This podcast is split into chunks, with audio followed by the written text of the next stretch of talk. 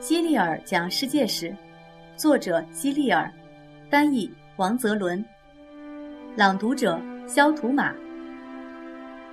第三十八章：仁慈的父亲，残暴的儿子。在邪恶的罗马皇帝尼禄死去一百多年之后，罗马产生了一位有名的名叫马可·奥勒留的新皇帝。与邪恶的尼禄完全相反，他非常善良。被后人评为历史上最高尚、最伟大的皇帝之一。那时候，大多数罗马人都没有虔诚的宗教信仰，他们既不是基督徒，也不信仰朱庇特、朱诺和其他在本国供奉着的神灵。罗马人之所以供奉这些神灵，只是因为从小受到家人的影响而已。还有，他们认为，如果不敬奉这些神灵，就会倒大霉。他们不想冒这个险。才为了以防万一，只好供奉着这些神灵。虽然很多罗马人不信奉神灵，但很乐于听从某些智者或哲学家的教导，并把他们所说的话作为自己为人处事的原则。公元前三百年左右，有一位名叫芝诺的哲学家，他讲授的哲学思想被称为斯多格主义。他的思想广为流传，一个世纪后传到了罗马。斯多葛主义向人们宣扬良好的品行、智慧以及承受苦难的力量，因此受到许多罗马人的欢迎。被尼禄杀死的塞涅卡老师就是一名斯多葛主义者，他的许多著作都是关于斯多葛主义的。一百年之后，又出现了另一位斯多葛主义者马可·奥勒留皇帝。事实上，他曾经历过一段非常艰苦的生活。因此，十分需要斯多葛主义来做自己的精神支撑。他把自己的思想记录下来，最后写成了一本书《沉思录》。他写这本书的目的，并不是为了公开发行，而是为了时刻提醒自己该怎样去思考问题和处理事情。马可·奥勒留的一些思想是这样的：我必须平静地承受痛苦与伤害，不管发生的一切看起来有多么糟糕。我都必须忍受，所有发生的事情都是上帝的安排。上帝是善的，所以一切事情都是善的。我必须坚持履行自己的职责，我不可以沉迷于享乐之中。生活中最好的事情是行为端正。我必须遵从上帝的准则。五湖四海皆兄弟，我要像对待自己的亲人一样对待他们。马可·奥勒留是一位很忠实的斯多葛主义者，他为人处事都遵循自己的原则，随时履行自己的义务。他与人为善，照顾穷人，还尝试将决斗士表演中的那些残酷和野蛮的部分去掉。马可·奥勒留的《沉思录》一直流传到今天，成千上万的人都在阅读它。书中的一些言论听起来和圣经里是一样的，人们今天依然用斯多葛主义者。来称呼那些承受苦难却从不低头的人。宽恕你的敌人是马可·奥勒留信奉的原则之一。虽然马可·奥勒留不是基督徒，但是他拥有比那些身为基督徒的皇帝更加高贵的品格。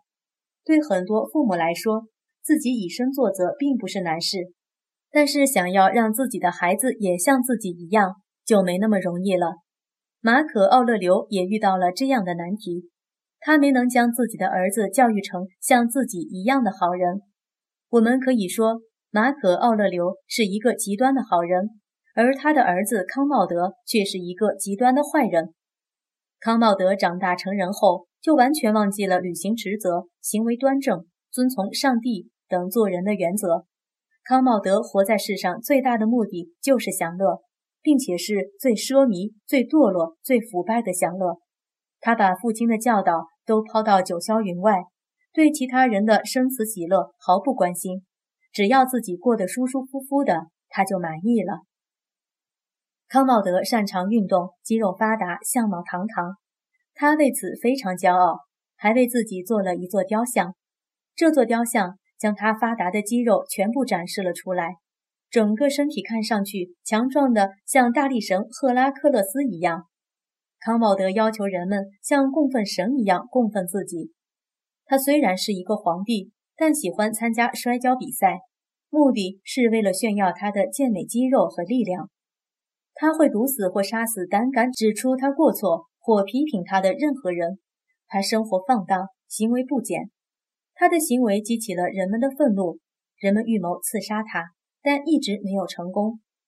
最后，在一次摔跤比赛中，他被一个摔跤手勒死了，真是罪有应得。快乐是什么？在康茂德眼里，快乐就是纵情吃喝玩乐、通宵设宴、放浪形骸。他对那些高尚的活动完全没有兴趣。大约跟芝诺生活在同一时代的，还有一位名叫伊壁鸠鲁的智者，或者说是哲学家。他的思想后来也在罗马广为流传，他的理念被千万人奉为经典。这些信奉伊壁鸠鲁思想的人被称为伊壁鸠鲁主义者。他们认为快乐就是最高的目标，但是这种快乐不能建立在其他人的痛苦之上，比如为人正直。诚实而感到快乐，公正对待他人而感到快乐，与好人交朋友而感到快乐，过简朴的生活而感到快乐，避免迷信盲从而感到快乐，内心没有恐惧而感到快乐，安静学习而感到快乐，保持镇静而感到快乐。伊壁鸠鲁主义者认为，如果快乐会导致痛苦，这种快乐就不是真正的快乐。应该说，那根本就不是快乐。想想吧，如果康茂德遵循的是伊壁鸠鲁的快乐理论，而不是听任自己为所欲为，那他该有多幸福啊！马可·奥勒留雕像。马可·奥勒留生于公元一百二十一年，死于公元一百八十年。他不仅是罗马帝国最伟大的皇帝之一，还是一位很有智慧的思想家。有《沉思录》流传后世。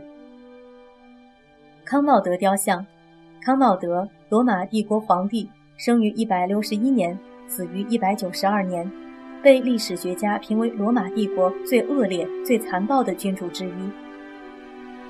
伊壁鸠鲁头像，伊壁鸠鲁生于公元前三百四十一年，死于公元前二百七十年，古希腊哲学家、无神论者，伊壁鸠鲁学派的创始人。